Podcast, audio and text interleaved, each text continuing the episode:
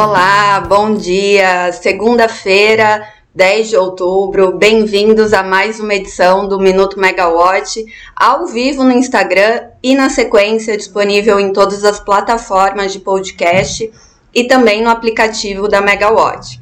Bom, hoje vocês ficam comigo, Natália Bezutti, nesse café da manhã energético do setor. Hoje o nosso bate-papo vai se concentrar principalmente em dois pontos. Um é a entrevista do ministro Adolfo Saxida na sexta-feira para a Voz do Brasil, da TV Brasil, e a segunda é no que a gente pode esperar de amanhã da deliberação da ANEL para as usinas do PCS, né, do leilão emergencial realizado em outubro deste, do ano passado. Bom, começando pela entrevista do ministro Adolfo Saxida na sexta-feira, o Estadão Conteúdo fez uma reportagem baseada né, na, nas declarações do ministro, entre elas numa, numa publicação para os próximos meses de redução nas tarifas de energia de 10%. Os, o ministro não deu mais detalhes né, de como isso se daria, só disse que aconteceria nos próximos meses. É, as tarifas de energia hoje, né, como vocês sabem, são deliberadas Anualmente, pela ANEL, é, existe o processo de revisão tarifária periódica cada quatro anos e a revisão tarifária anual, com base nos índices de qualidade das distribuidoras, dos investimentos realizados na área de concessão e também com questões da CDE né, que impactam bastante as tarifas de energia. A conta de desenvolvimento energético, que ali tem questões de políticas públicas, subsídios, tudo está dentro da CDE. Bom, nesse ano a gente sentiu uma redução das tarifas, né? Ou pelo menos de quanto poderia chegar o, o reajuste é, por conta da devolução integral do, do PIS, PASEP e COFINS cobrados a maior na base do ICMS. No entanto, como essa devolução foi feita integralmente, não tem muita margem para reduzir as tarifas no ano que vem. Lembrando também que tem algumas coisas para serem embutidas na tarifa do ano que vem, como é, conta Covid, conta escassez hídrica, os empréstimos às distribuidoras feitos por conta desses períodos né, que a gente passou e houve sobrecontratação, enfim, diversas é, variáveis.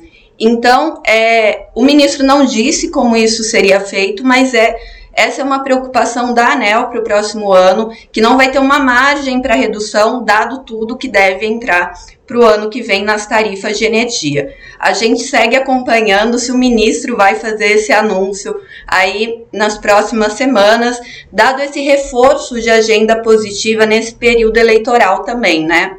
Bom, o ministro também falou na sexta-feira que deve ser publicado nas próximas semanas um marco para energia eólica offshore e hidrogênio.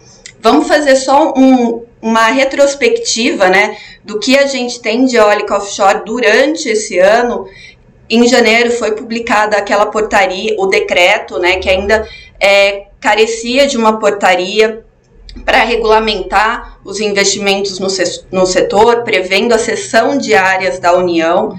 E em agosto, o Senado, a Comissão de Infraestrutura do Senado, aprovou um projeto do marco para exploração de energia é, offshore, e aí inclui a eólica, solar e também energia das marés, né, em alto mar. Então, existe esse marco aprovado pela Comissão de Infraestrutura do Senado, que ainda depende de uma análise da Câmara dos Deputados, é, e que, em paralelo, o, no início de setembro, o Ministério abriu consulta pública para é, essa proposta que prevê os projetos de eólica offshore, que eles deverão passar por, é, por licitações na Agência Nacional de Energia Elétrica para a cessão das áreas utilizadas, com um pagamento de bônus à União, que pode ser feito em até um prazo de quatro anos. Essa é a proposta em consulta pública que foi aberta em 9 de setembro por um prazo de 30 dias.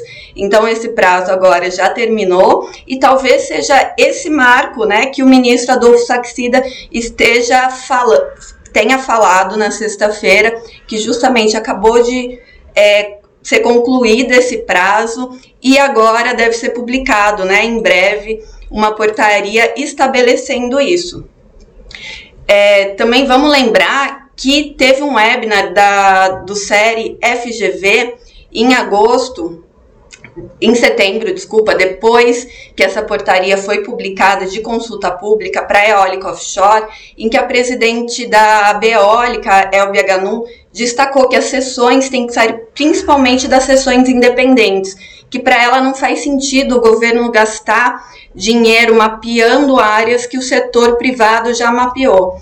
Hoje são 170 gigawatts, quase, que aguardam licenciamento no IBAMA, já ingressaram com esse pedido de licenciamento, então já está mapeado, já tem um estudo da área, e por isso Elbia Ganon, a presidente da Beólica, acha que não faz sentido um, um novo estudo sobre isso.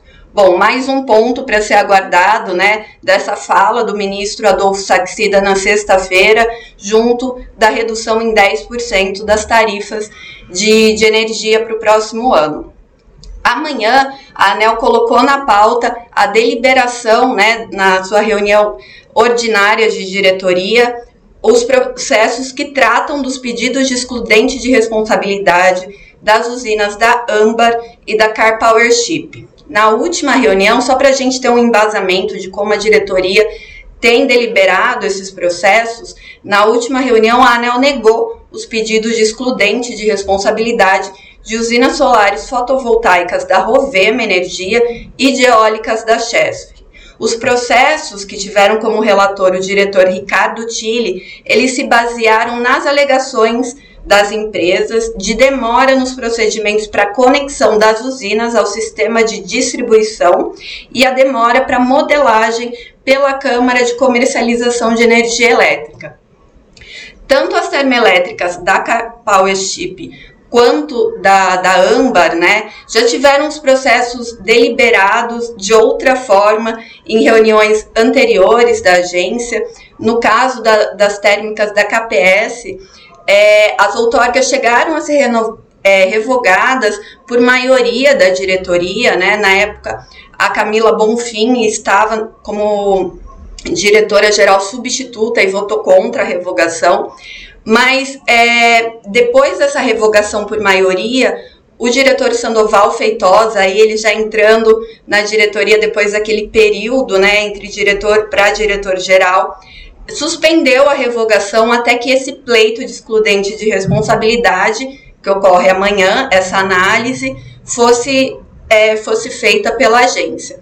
Então, são quatro térmicas que somam 560 megawatts de capacidade instalada, já foram liberadas para a operação comercial da agência. Até em uma entrevista anterior, o diretor Elvio Guerra disse que esse é um, um, processo normal, que enquanto o pedido de excludente de responsabilidade não fosse deliberado, os outros trâmites iam tendo sequência, né? Então, as termoelétricas já contam com aval para operação comercial, mas amanhã vão ter é, o seu pleito de excludente deliberado e caso seja negado, aí sim os contratos serão extintos pelo PCS, né? Isso não impede, depois de, de tentar é, ser, é, entrar no regime né, de produção independente, autoprodução, de vender energia para o mercado livre, mas pelo PCS elas não entrariam mais. E no caso da Âmbar, que teve autorização da agência para substituir a construção de quatro termoelétricas né, do PCS pela termoelétrica Cuiabá, mais condicionada à entrega de quatro projetos. É, também tem esse pleito amanhã para ser deliberado e a mesma questão, caso a agência não reconheça o excludente, também vai ter o, o, os contratos extintos, né? Na época do PCS, havia uma, necessidade né, desses projetos entrarem em operação por conta da crise hídrica, era um leilão emergencial prevendo isso, mas aí as chuvas chegaram, os reservatórios voltaram a ter o, o nível recuperado, então por isso hoje é, essas térmicas não são mais imprescindíveis, né? Esses projetos que também tem eólica, também tem solar, não são mais imprescindíveis para o sistema, mas é, a ANEL entende que, como no momento eles se comprometeram a isso, então eles teriam que entregar os projetos para esse momento. A gente vai terminar o giro de notícias dessa manhã falando de uma notícia fresquinha que a jornalista Camila Maia publicou hoje de manhã na Megawatt, que é sobre o mo monitoramento prudencial do Mercado Livre, uma entrevista com a conselheira da CCE, Rosiane, e que fala justamente é, de um processo que teve abertura de consulta pública pela ANEL com base na proposta da CCE em abril, ainda não foi deliberado, mas esse monitoramento inclui inclui alguns critérios mais robustos, gradação de sanções, incentivo para entrega voluntária antecipada de portfólio. Segundo a conselheira da CCE, né, em entrevista a Camila, o início da operação Sombra já deve acontecer em 2023. Mesmo a ANEL não tendo deliberado sobre isso, a conselheira ela está confiante que o procedimento Sombra já ocorre em janeiro.